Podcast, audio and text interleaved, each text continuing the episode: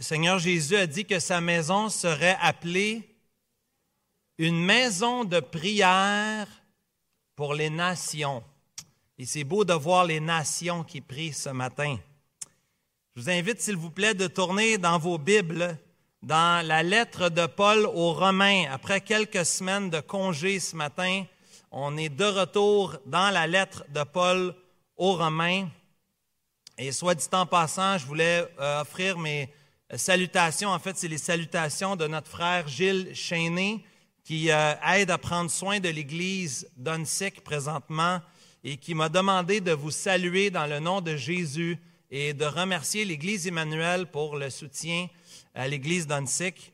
Euh, ce matin, d'ailleurs, c'est Mathieu qui est allé prêcher là-bas ce matin et notre frère Dan va prêcher aussi euh, au mois de décembre. Donc, on est là pour aider les églises avoisinantes, puis ils nous transmettent aussi leurs salutations, leurs remerciements. Nous sommes quand même l'église fille de l'église d'Onsic, euh, qui a été commencée en 1985. Il y avait un certain Marcel Côte-Noir qui était pasteur de l'église d'Onsic, et c'est ma grande joie d'être pasteur ici avec les anciens de l'église. On prend soin de l'église Emmanuel depuis euh, ce moment-là. Romains chapitre 1, frères bien-aimés, sœurs bien-aimées, la bonne parole de Dieu. Romains chapitre 1, verset 18. La colère de Dieu. Oui, on parle de la colère de Dieu, pas seulement de son amour. La colère de Dieu se révèle du ciel contre toute impiété et toute injustice des hommes qui retiennent injustement la vérité captive. Car ce qu'on peut connaître de Dieu est manifeste pour eux, Dieu le leur ayant fait connaître. En effet, les perfections invisibles de Dieu, sa puissance éternelle et sa divinité se voient comme à l'œil depuis la création du monde quand on le considère dans ses ouvrages. Ils sont donc inexcusables, puisqu'ayant connu Dieu, ils ne l'ont point glorifié comme Dieu et ne lui ont point rendu grâce. Mais ils se sont égarés dans leurs pensées, et leur cœur sans intelligence a été plongé dans les ténèbres. Se vantant d'être sages, ils sont devenus fous ils ont changé la gloire du Dieu incorruptible en image représentant l'homme corruptible, des oiseaux, des quadrupèdes, des reptiles. C'est pourquoi Dieu les a livrés à l'impureté, selon les convoitises de leur cœur, en sorte qu'ils déshonorent eux-mêmes leur propre corps eux qui ont changé la vérité de Dieu en mensonge et qui ont adoré et servi la créature au lieu du Créateur, qui est béni éternellement. Amen. C'est pourquoi Dieu les a livrés à des passions infâmes, car leurs femmes ont changé l'usage naturel en celui qui est contre nature et de même les hommes, abandonnant l'usage naturel de la femme, se sont enflammés dans leurs désirs les uns pour les autres, commettant homme avec homme des choses infâmes et recevant en eux-mêmes le salaire que méritait leur égarement. Comme ils ne se sont pas souciés de connaître Dieu, Dieu les a livrés à leur sens réprouvé pour commettre des choses indignes, étant remplis de toute espèce d'injustice, de méchanceté, de cupidité, de malice, pleins d'envie, de meurtre, de querelles, de ruse, de malignité, rapporteurs, médisants, impies, arrogants, hautains, fanfarons, ingénieux au mal, rebelles à leurs parents, dépourvus d'intelligence, de loyauté, d'affection naturelle, de miséricorde. Et bien qu'ils connaissent le jugement de Dieu, déclarant dignes de mort ceux qui commettent de telles choses, non seulement ils les font, mais ils approuvent ceux qui les font. Que l'Éternel bénisse sa parole dans nos cœurs aujourd'hui. La bonne parole de Dieu, elle est bonne, frères et sœurs. Même dans les passages difficiles, même dans les jugements, même quand on parle de la sainte et juste colère de Dieu, la parole de Dieu, elle est toujours bonne pour nous. S'il n'y a pas de mauvaise nouvelle, la bonne nouvelle ne vaut pas grand-chose. Mais quand on comprend la mauvaise nouvelle, oh, oh, que la bonne nouvelle est merveilleuse. La bonne nouvelle de l'Évangile. Romains 1, versets 16 et 17. Je n'ai point honte de l'Évangile. C'est une puissance de Dieu pour le salut de quiconque croit. Cela précède notre texte d'aujourd'hui. La bonne nouvelle et la mauvaise nouvelle sont interreliées, chers amis, aujourd'hui. On avait vu déjà il y a quelques semaines que puisque la colère de Dieu se révèle contre l'humanité entière, l'Évangile reçu par la foi est la seule manière d'échapper à la colère de Dieu. La seule manière d'échapper à ce qu'on voit ici dans Romains 1, versets 18 à 32, c'est de placer toute sa confiance dans la bonne nouvelle de l'Évangile. Et placer sa confiance en l'Évangile, c'est de détourner notre confiance de nous-mêmes, de notre péché. C'est de reconnaître notre pauvreté spirituelle et de placer en Jésus toute notre confiance, toute notre foi. Il y a quelques semaines, on avait parlé de la colère de Dieu et mon ami Philippe Bourque m'a rappelé qu'il y a plusieurs cantiques qui parlent de la colère de Dieu. Mon ami Philippe m'avait envoyé quelques messages pour me donner juste quelques indications de la colère de Dieu. Oui, on chante même la colère de Dieu. C'est vrai? À Noël, le temps s'en vient, on va parler du courroux. Le courroux, c'est un mot ancien nous rappelant la colère de Dieu. On a été libéré de la colère de Dieu. On le chante, on le croit, et c'est ce que la Bible nous enseigne. On avait vu la semaine, il y a quelques semaines, et c'est juste un petit rappel pour qu'on puisse plonger dans notre texte et bien comprendre le mouvement du passage. On avait vu au verset 18 que c'est la colère de Dieu qui est révélée, qui nous est manifeste. Mais Paul ici poursuit dans la progression du passage. Dans les versets 19 à 21, Paul va expliquer que la colère de Dieu révélée contre tout homme, la colère de Dieu s'explique puisque l'homme ne connaît pas Dieu et refuse de connaître Dieu. Les perfections de Dieu se voient, sa puissance se voit, mais l'homme est inexcusable puisqu'il rejette Dieu, il ne connaît pas Dieu et ne veut pas connaître Dieu. La colère de Dieu, elle est clarifiée. Pourquoi? Parce que l'homme s'est égaré dans ses pensées, dans son cœur sans intelligence. Remarquez la progression. Plutôt que d'adorer le Dieu incorruptible, on adore le Dieu mortel et corruptible, Dieu petit d. On adore le petit Dieu qui est nous-mêmes. Nous-mêmes et toute autre représentation que nous faisons de nous-mêmes et de notre propre Dieu à la fin du verset 23. Paul veut démontrer ainsi que le problème fondamental du cœur de l'homme, c'est une question d'adoration. Nous adorons la créature plutôt que le Créateur. Nous nous aimons nous-mêmes et nos idoles plus que nous aimons Dieu. Ce matin, dans la progression, la, continuité du passage, toujours sur cette rubrique de la colère de Dieu, j'aimerais voir avec vous dans les versets 24 à 27 l'idée suivante.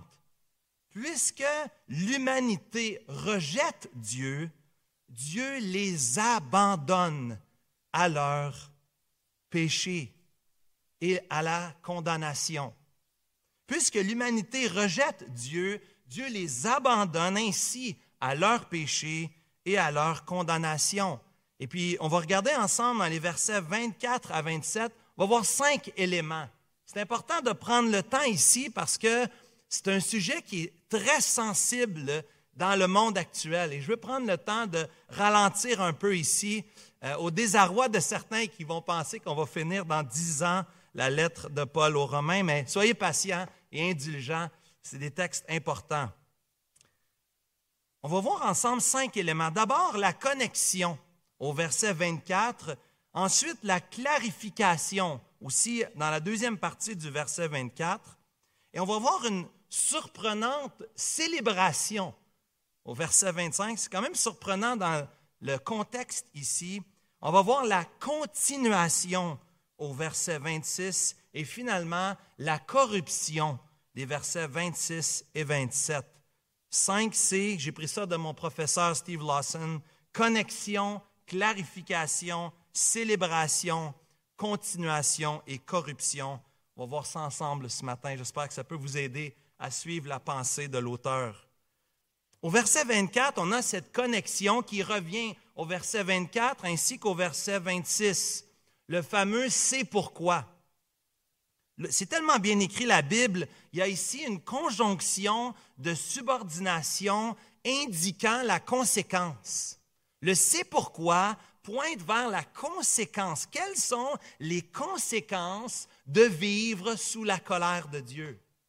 C'est la conséquence ici que Paul veut démontrer. Il y a une belle logique ici dans l'explication que nous fait l'auteur, l'apôtre Paul, bien sûr, guidé par le Saint-Esprit. Paul est en train de démontrer un lien très important. Il démontre le lien entre l'idolâtrie et l'immoralité. L'idolâtrie et l'immoralité sont liés ensemble. Je le disais tout à l'heure dans l'introduction, ce que nous adorons, n'est-ce pas, va expliquer ce qu'on va faire. Nous sommes en fait ce que nous adorons. L'idolâtrie est le point principal. Par cela découle l'éthique, la désobéissance ou le manque d'éthique. Là où on fait le bien ou le mal, cela découle de notre adoration. La solution dans la vie d'un croyant qui lutte avec le péché, c'est pas juste de lui dire arrête de faire ça et fais ça à la place. C'est pas assez. C'est pas assez de dire à quelqu'un pense à ta propre vie. Faut plus que je dise ça, faut plus que je fasse ça, faut plus que je pense ça. C'est pas assez de dire ça à un chrétien. Il n'y a aucune puissance dans la loi. La puissance, elle est dans l'Évangile. La puissance est dans l'adoration d'un Dieu qui s'est donné pour nous, qui est mort à la croix, ressuscité. Il a vaincu non seulement Satan, il a vaincu le péché. Il a vaincu à notre place. J'ai donc besoin en tant que chrétien non seulement de mettre à mort le péché, mais d'adorer Dieu. La clé, c'est l'adoration. Quand tu adores Dieu, prendre un temps pour lire la parole, c'est bien, pas seulement pour tirer des instructions pratiques pour ta vie de cette semaine. Les gens me disent toujours, c'est quoi l'application pratique? C'est important l'application pratique, mais ça vient après. Ça vient après. Ce qui précède dans la vie du croyant, c'est l'adoration. Lis ta Bible et adore Dieu. Sois émerveillé de la personne de Dieu, de son œuvre. Chante à Dieu. Chante dans ton culte. Prends du temps pour chanter à Dieu, même si tu ne chantes pas bien. Certains me disent que je ne chante pas bien. Je vis bien avec ça. Parce que je chante avec mon cœur à Dieu. Et j'adore Dieu. J'enseigne, j'instruis mon cœur à adorer Dieu. Et de l'adoration, l'obéissance va venir naturellement par la suite.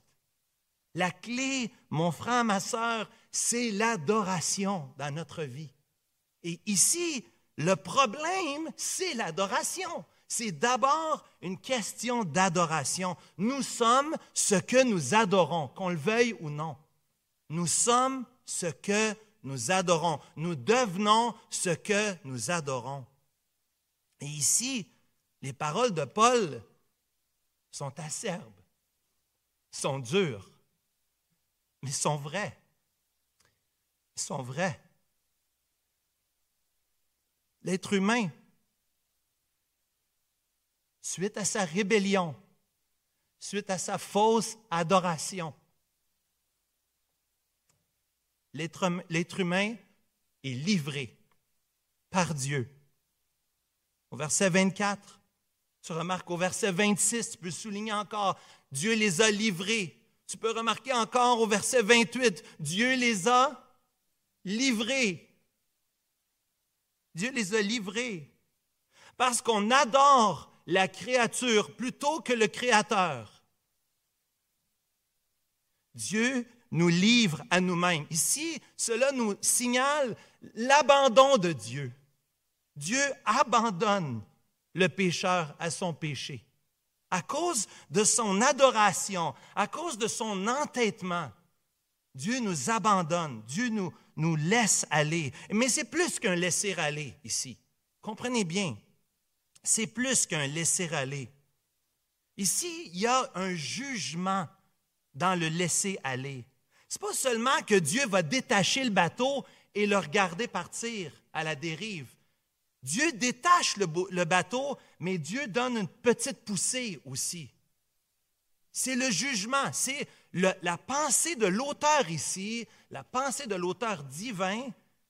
Il me semble que bien comprendre ici le jugement de Dieu, c'est non seulement que Dieu nous laisse aller, Dieu les livre, mais il y a une intention derrière ça. Dieu confirme les choix que nous faisons. Et cela fait référence au jugement de Dieu.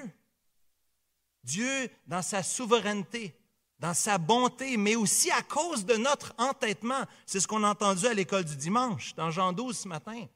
À cause de la souveraineté de Dieu et de notre entêtement, Dieu détache le bateau et me fait une petite poussée. Ici, ce n'est pas seulement passif, Certains pourraient comprendre ici le Dieu les a livrés comme une action passive de Dieu, comme si Dieu les laissait aller. Ce n'est pas l'idée du passage du tout et ce n'est pas cohérent avec le reste de la Bible. Dieu est aussi passif et actif dans le jugement qu'il donne. Ce matin, j'avais déjà sorti le verset avant que mon père le cite à l'école du dimanche, dans Exode chapitre 8, lorsque Pharaon endurcit son cœur. Vous vous souvenez les dix plaies dans Exode chapitre 8, il est dit à plusieurs reprises. Euh, Exode chapitre 8, verset 11.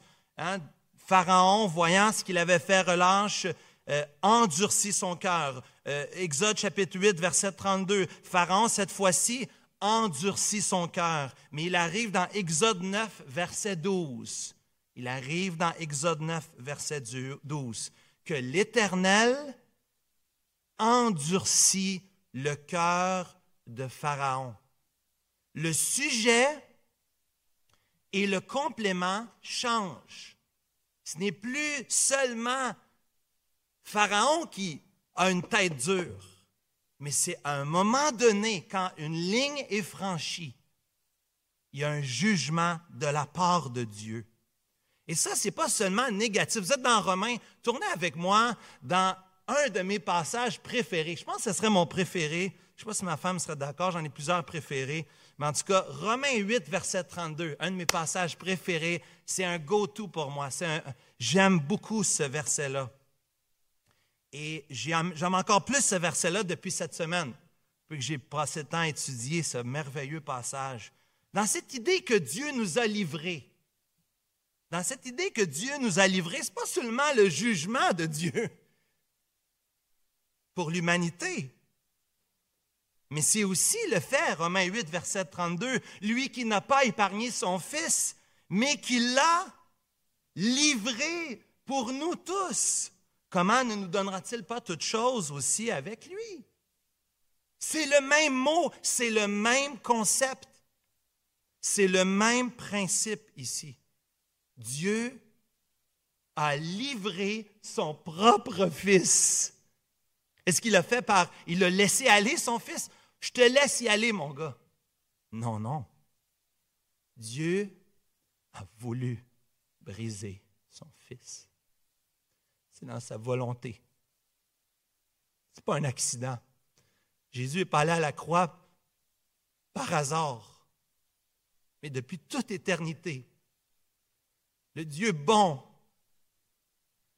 le Dieu plein d'amour que Kevin a parlé tout à l'heure, mais aussi le Dieu juste.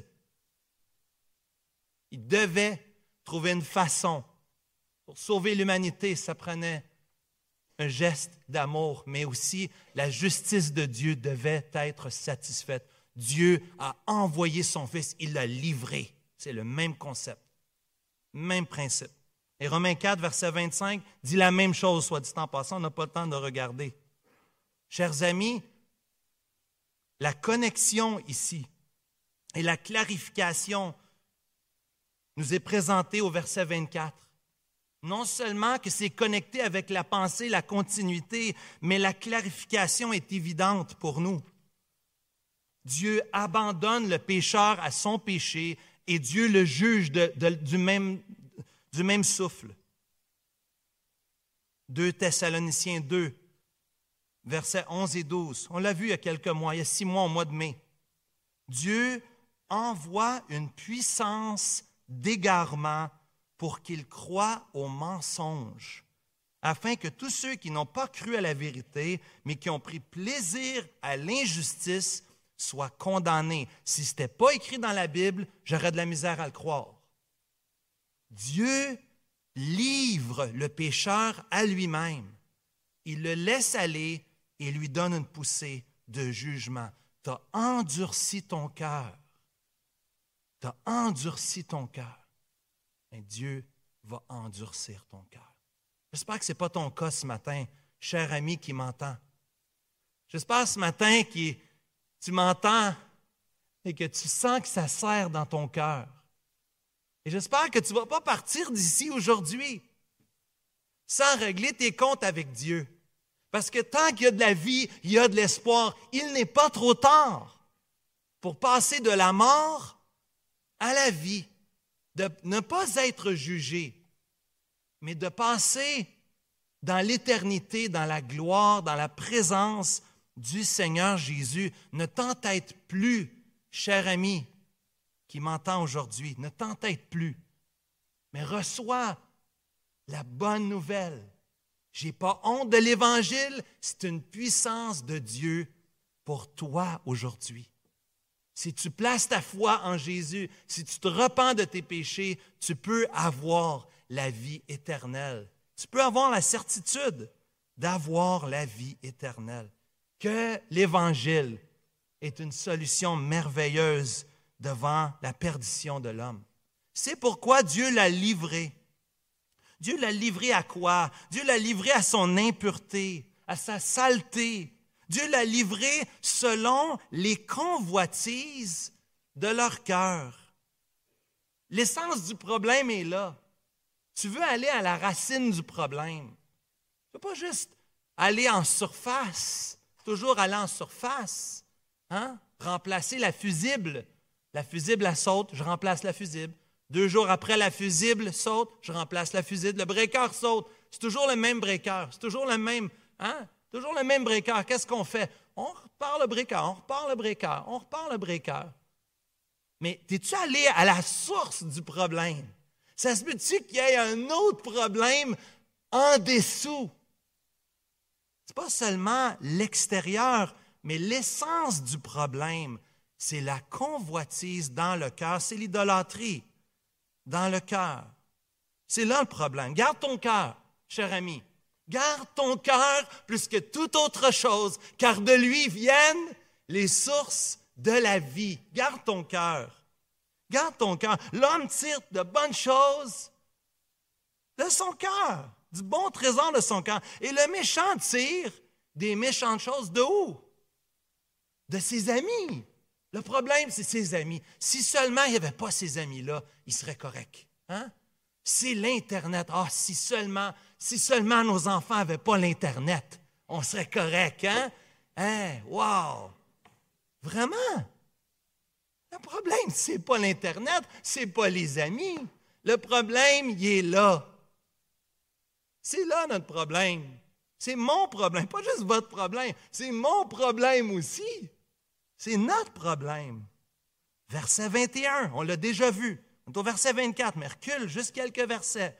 Leur cœur sans intelligence plongé dans les ténèbres. Ben oui, si ton cœur est dans les ténèbres, c'est sûr que ton cœur est rempli de convoitise, verset 24.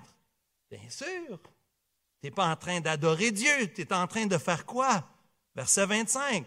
Tu changes la vérité en mensonge. Le cœur, là, dans la Bible, le cœur, ce n'est pas seulement le centre de tes émotions. Ne parle pas juste de la Saint-Valentin ici, là. Les petits papillons, les petits cœurs. C'est plus que ça. Dans la Bible, le cœur, c'est les émotions, c'est l'intellect, c'est la volonté. C'est pas seulement les sentiments. Le cœur, c'est toi à, ton plus profond de toi. C'est ça ton cœur dans la Bible. C'est toi.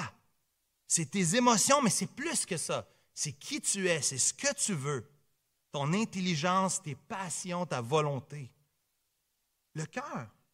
Et le cœur, on voit l'incidence sur le corps. Manquez pas ça au verset 24, s'il vous plaît. Manquez pas ça. Selon les convoitises de leur cœur, point virgule, en sorte qu'ils déshonorent eux-mêmes leur propre. La logique, elle est là. Le problème commence dans le cœur et comment il se manifeste? Dans le corps, dans les actions qu'ils vont faire.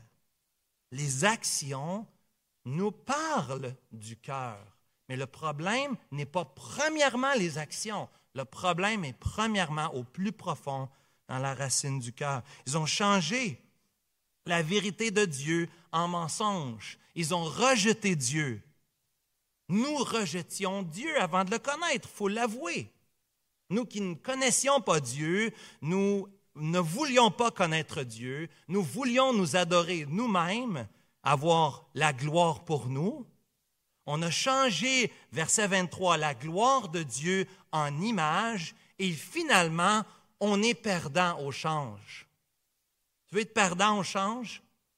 Prends l'image du Dieu incorruptible. Prends le Dieu incorruptible et échange-le pour un veau d'or. C'est ridicule. Sérieusement, là. Quand Moïse est descendu de la montagne, là, man, je suis content que ce n'était pas moi. Ouf! J'aurais pas voulu être le leader rendu là. et je me serais arraché le peu de cheveux qui me reste sur la tête. C'est sûr qu'il a cassé les, les, tables de la loi. Il n'y a pas le choix. Pouvez-vous vous imaginer? Hey, c'est le veau d'or qui nous a sortis d'Égypte. Wow, bravo la gang. Pas fort. Sérieusement. Sérieusement. On est comme ça, frères et sœurs. On est tellement perdant au change. Le Dieu incorruptible, le Dieu éternel, on le remplace par des idoles insignifiantes, qui n'ont aucune puissance, qui ne peuvent rien faire pour nous. C'est acheter au plus haut et vendre au plus bas. C'est ça, l'idolâtrie. C'est le mensonge de l'ennemi. Tu vas être heureux, tu vas être heureux. Fais ça, puis tu vas être heureux, tu vas être content dans ton péché. Ah oui, le péché nous rend heureux, vraiment. Le plaisir est momentané. Le, péché ne satisfait personne. C'est le mensonge de l'ennemi. Résiste à ça, mon frère, ma soeur. Dis non à ça. No way. Je ne serai pas heureux, ça ne me rendra pas heureux. On est tellement perdant. L'idolâtrie, c'est tellement, on est tellement perdant. Rejeter la connaissance du Dieu éternel pour recevoir des, idoles. Et qu'est-ce qu'ils font? Qu'est-ce qu'on fait aux idoles? C'est tellement bien écrit, c'est fou. Verset 25. Ils ont adoré et servi. Adorer, idolâtrer, servir les actions. Ah oui. Qu'est-ce qui est important pour toi? Montre-moi ton budget. Je vais te dire qu'est-ce qui est important pour toi. Montre-moi ton argent. Montre-moi ton temps. Où est-ce que tu passes ton temps? C'est dangereux, ces petites affaires-là, mais ça peut être très utile.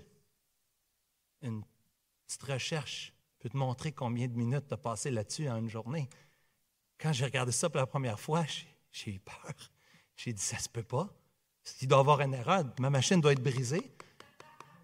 J'ai pas passé autant de temps que ça là-dessus. Ça se peut pas. Non, mais c'est vrai. C'est fou. Le nombre de fois qu'on ramasse ça dans une journée, qu'on le prend, et qu'on on vérifie, c'est incroyable. C'est incroyable, vraiment. Ils ont adoré et servi.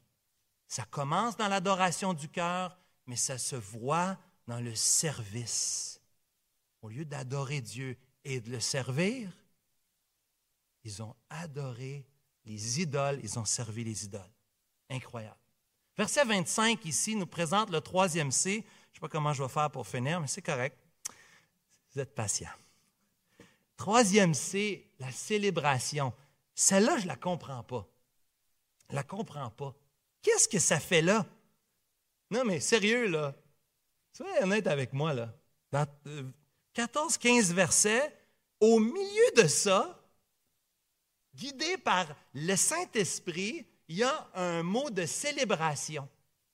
Non, mais c'est fou.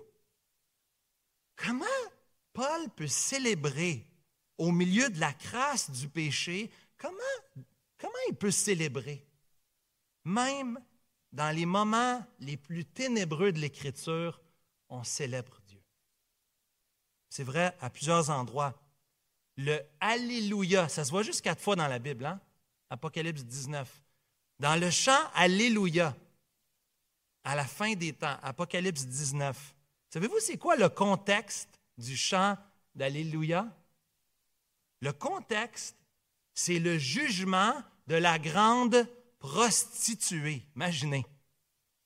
Dans Romains chapitre 9, au verset 5, au milieu de la tristesse de Paul, considérant la perdition des siens, du peuple d'Israël, Paul s'éclate en louange.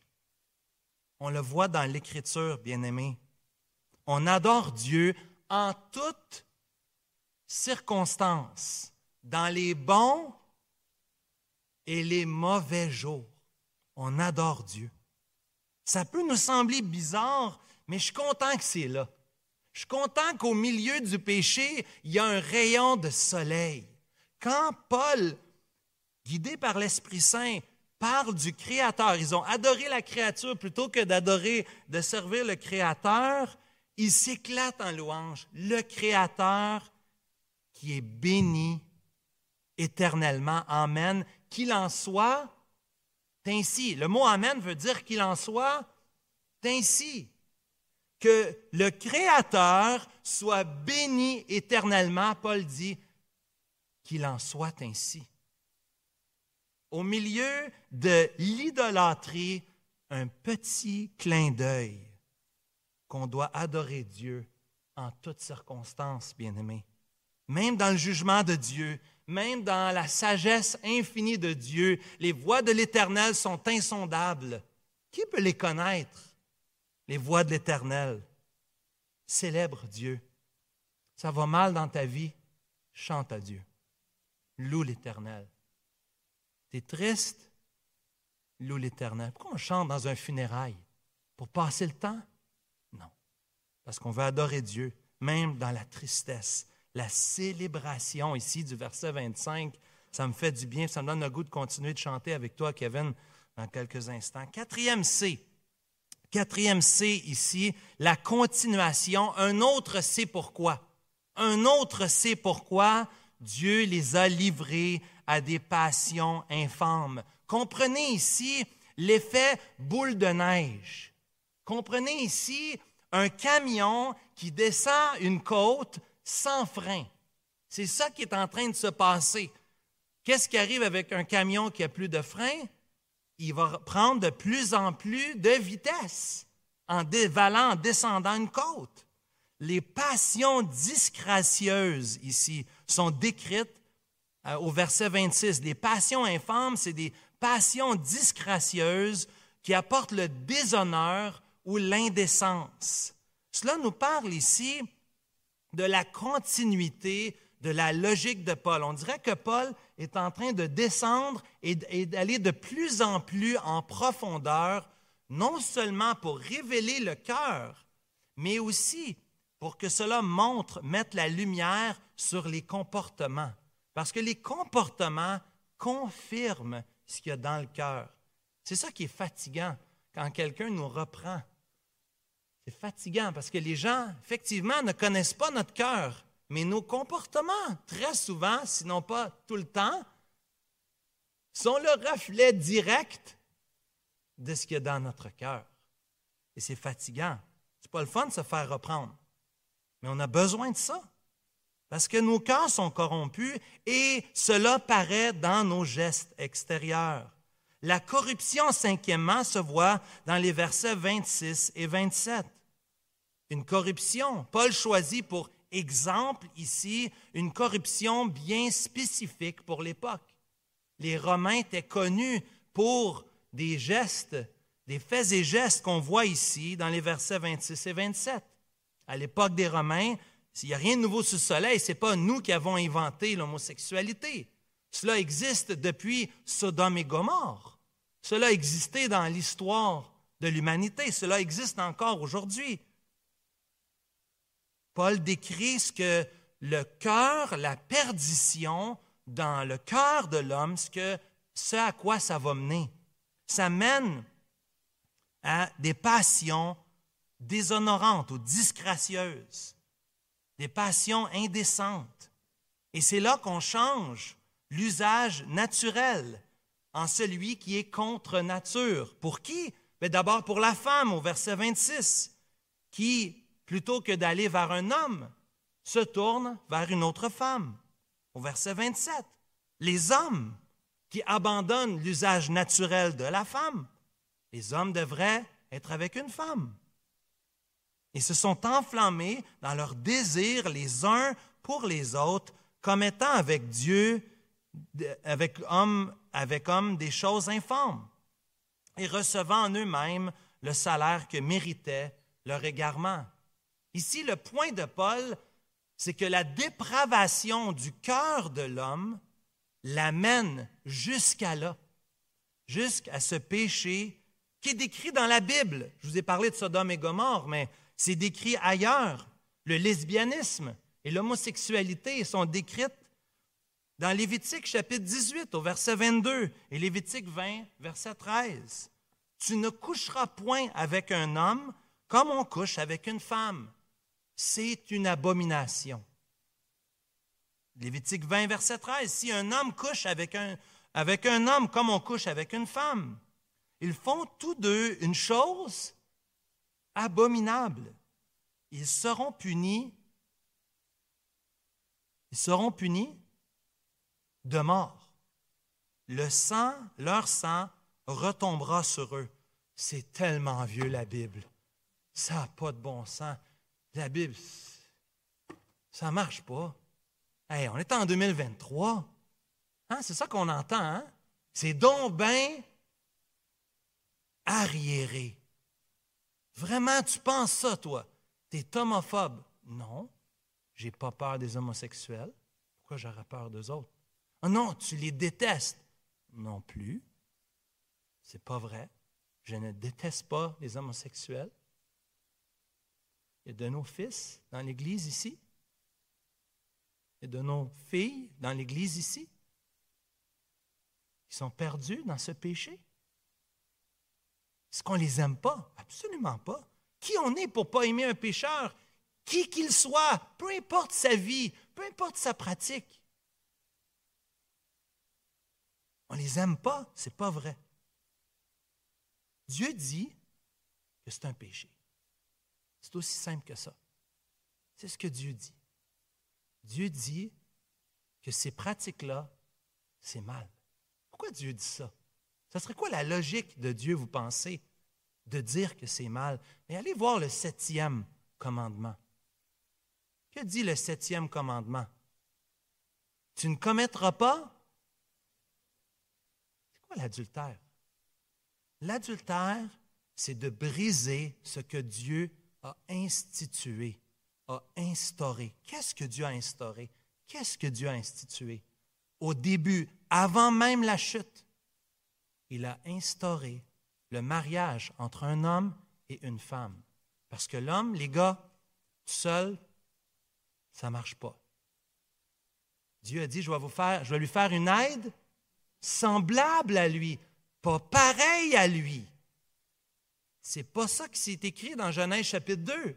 Je lui ferai une aide semblable à lui parce qu'on a besoin d'une aide. Cette aide précieuse, elle est là pour nous compléter. Et nous la complétons. C'est une complémentarité mutuelle. Et ici, pour l'homme d'aller vers l'homme, pour la femme d'aller vers la femme, c'est le bris du septième commandement. C'est l'abandon du plan de Dieu pour l'homme et la femme, et aussi pour leur progéniture. Le Dieu que nous avons, le Dieu de la Bible, c'est le Dieu de la veuve et de l'orphelin. Dieu, dans son plan, voulait que nous ayons un père et une mère pour nous élever dans l'amour, dans la sécurité, dans la protection. 1 Corinthiens chapitre 6, versets 9 et 10 nous dit, Ne savez-vous pas que les injustes n'hériteront point le royaume de Dieu? Ne vous y trompez pas, ni les impudiques, ni les idolâtres, ni les adultères, ni les, les efféminés, ni les infâmes, ni les voleurs, ni les cupides, ni les ivrognes, ni les outrageux, ni les ravisseurs n'hériteront le royaume de Dieu. Ce n'est pas le seul péché. Ne faisons pas du péché d'homosexualité le péché impardonnable. Cela est totalement faux. Il y a des gens parmi nous qui pratiquaient ce, ce style de vie avant d'être convertis. Mais ils ont été lavés, comme vous et moi. On a été lavés par le sang précieux du Seigneur Jésus. Le problème extérieur, le problème d'homosexualité, de lesbianisme présenté par l'apôtre Paul ici dans Romains chapitre 1, versets 26 et 27, le fait qu'ils ont changé l'usage naturel en ce qui est l'usage contre nature, en fait, vient toujours de la même racine. Le problème est le même. Ils ont changé la vérité de Dieu en mensonge. Dieu abandonne le pécheur à ses passions. Tu veux le faire, vas-y. Et tu vas vivre avec les conséquences de tes choix. Mais le plus grand péché n'est pas celui du lesbianisme, ni de l'homosexualité, ou de la bestialité, ou de l'adultère. Tous des péchés sexuels. Ce ne sont pas ça les plus grands péchés. Le seul péché impardonnable, c'est le péché contre le Saint-Esprit, qui veut dire de refuser l'action du Saint-Esprit qui essaye de convaincre ton cœur de péché, de justice et de jugement. C'est de refuser le salut. C'est le seul péché qui ne peut pas être pardonné. Ici, Paul veut simplement mettre en lumière la réalité du cœur. Le plus grand péché, c'est de ne pas, verset 28, Romains 1, verset 28, c'est de ne pas connaître Dieu. C'est de vouloir rien savoir de lui, d'échanger la vérité pour le mensonge. Oui, le péché de lesbianisme et d'homosexualité sont uniques et ont des conséquences tragiques dans le livre du Lévitique. Punis de mort. C'est très sérieux. Si tu voles le crayon de ton voisin, Dieu ne va pas te ne va pas prononcer une sentence de mort sur toi. Tous les péchés ne sont pas les mêmes. Comprenez-moi bien, je ne suis pas en train de dire que ce péché-là est comme les autres. Ce n'est pas ça. Un péché, c'est un péché. Mais il y a des péchés qui ont des conséquences plus graves. Si je vole ta femme, ce n'est pas la même conséquence que si je vole ton crayon. Tu comprends? Dieu, dans sa parole, est juste et saint. Ce péché-là ici, pour Dieu, est grave. Et on reçoit le salaire que méritait le régarement. Plusieurs voient ici, comprennent, euh, j'ai vu certains commentateurs qui vont voir le sida ici comme une conséquence naturelle du péché, les péchés qui sont décrits dans les versets 26 et 27. Mais c'est un anachronisme. C'est-à-dire qu'on lit aujourd'hui dans ce qui s'est passé avant. Paul n'avait pas en tête le sida. Le sida n'existait pas, si je comprends bien, à l'époque. Le sida n'existait pas. Faisons attention. Faisons attention ici.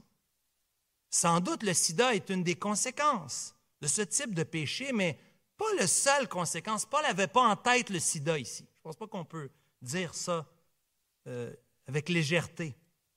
Au contraire, la Bible ne dit pas clairement quelles sont les conséquences. Le salaire, ici, on aimerait que euh, Paul nous ait, nous ait, dit un peu plus de détails. C'est quoi le salaire? Qu'est-ce que ça veut dire? Mais la Bible n'est pas claire.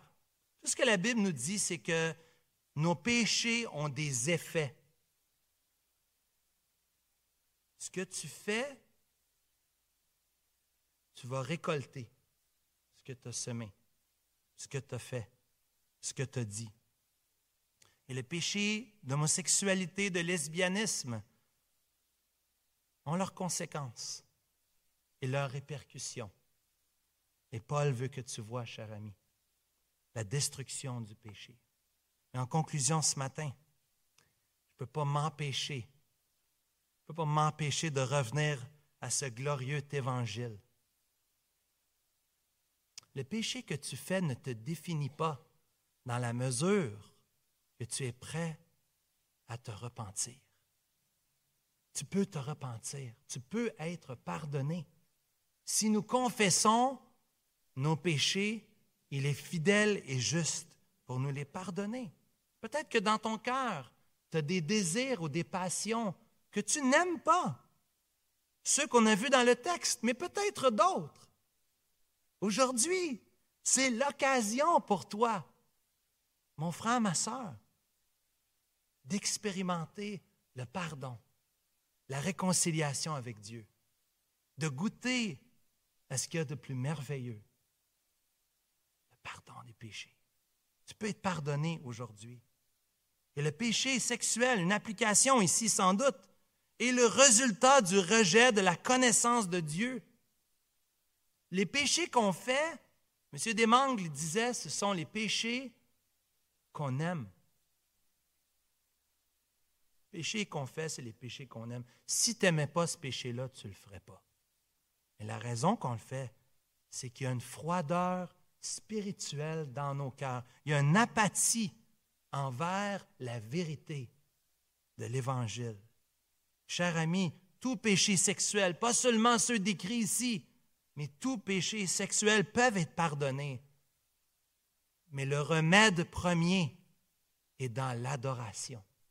Adore Dieu, viens à ses pieds, reconnais-le, chante-le. Oui, repens-toi, oui, change ta vie, mais nourris ta repentance par l'adoration du Dieu vivant et vrai. Une autre application pour nous ce matin, frères et sœurs, serait sans doute la gratitude et l'humilité. Ne soyons pas arrogants, surtout lorsque nous parlons de ce genre de sujet, de la colère de Dieu. On ne devrait pas rire de ça. Ce n'est pas drôle du tout. La colère de Dieu. De voir des gens qui pêchent et qui s'en vont en enfer. It's not a laughing matter. On ne devrait pas rire de ça. Au contraire, avec humilité, avec larmes, avec tristesse, mais aussi avec gratitude dans nos cœurs. Pourquoi nous, on est sauvés? Je ne mérite rien de ça, moi. C'est la grâce de Dieu. La conversion, c'est un miracle de la grâce souveraine de Dieu. J'ai pas honte de l'Évangile, c'est la faiblesse de Dieu pour le salut de quiconque croit. Non, c'est la puissance de Dieu. On a besoin de la puissance de Dieu pour être converti. C'est un miracle de Dieu. Cher ami qui m'entend aujourd'hui, c'est encore l'occasion pour toi de te repentir, mais c'est encore l'occasion pour nous de te parler, que tous entendent sa voix. Ici, il me semble, une troisième application, c'est une urgence dans notre évangélisation. Une urgence d'aller parler, de partager la bonne nouvelle à ceux qui sont perdus. Une autre application ce matin, notre adoration en tout temps, en toutes circonstances. Je l'ai mentionné tout à l'heure. Mais finalement, finalement du finalement, la seule explication à ce qui se passe dans le monde se trouve ici, chers amis. C'est plus actuel que le, journal de demain matin. Lis Romains 1 et ça explique un paquet d'affaires. Ça explique pourquoi j'agis comme j'agis.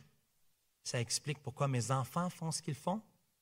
Ça explique pourquoi il y a des guerres dans le monde. Ça explique la vie de péché. C'est sûr. On est rebelle. On est en colère contre Dieu et la colère de Dieu repose sur nous parce que nous adorons Dieu. Nous adorons nous-mêmes plutôt que Dieu. Seigneur vous bénisse aujourd'hui. J'inviterai l'équipe de louanges de bien vouloir s'avancer pour le dernier cantique.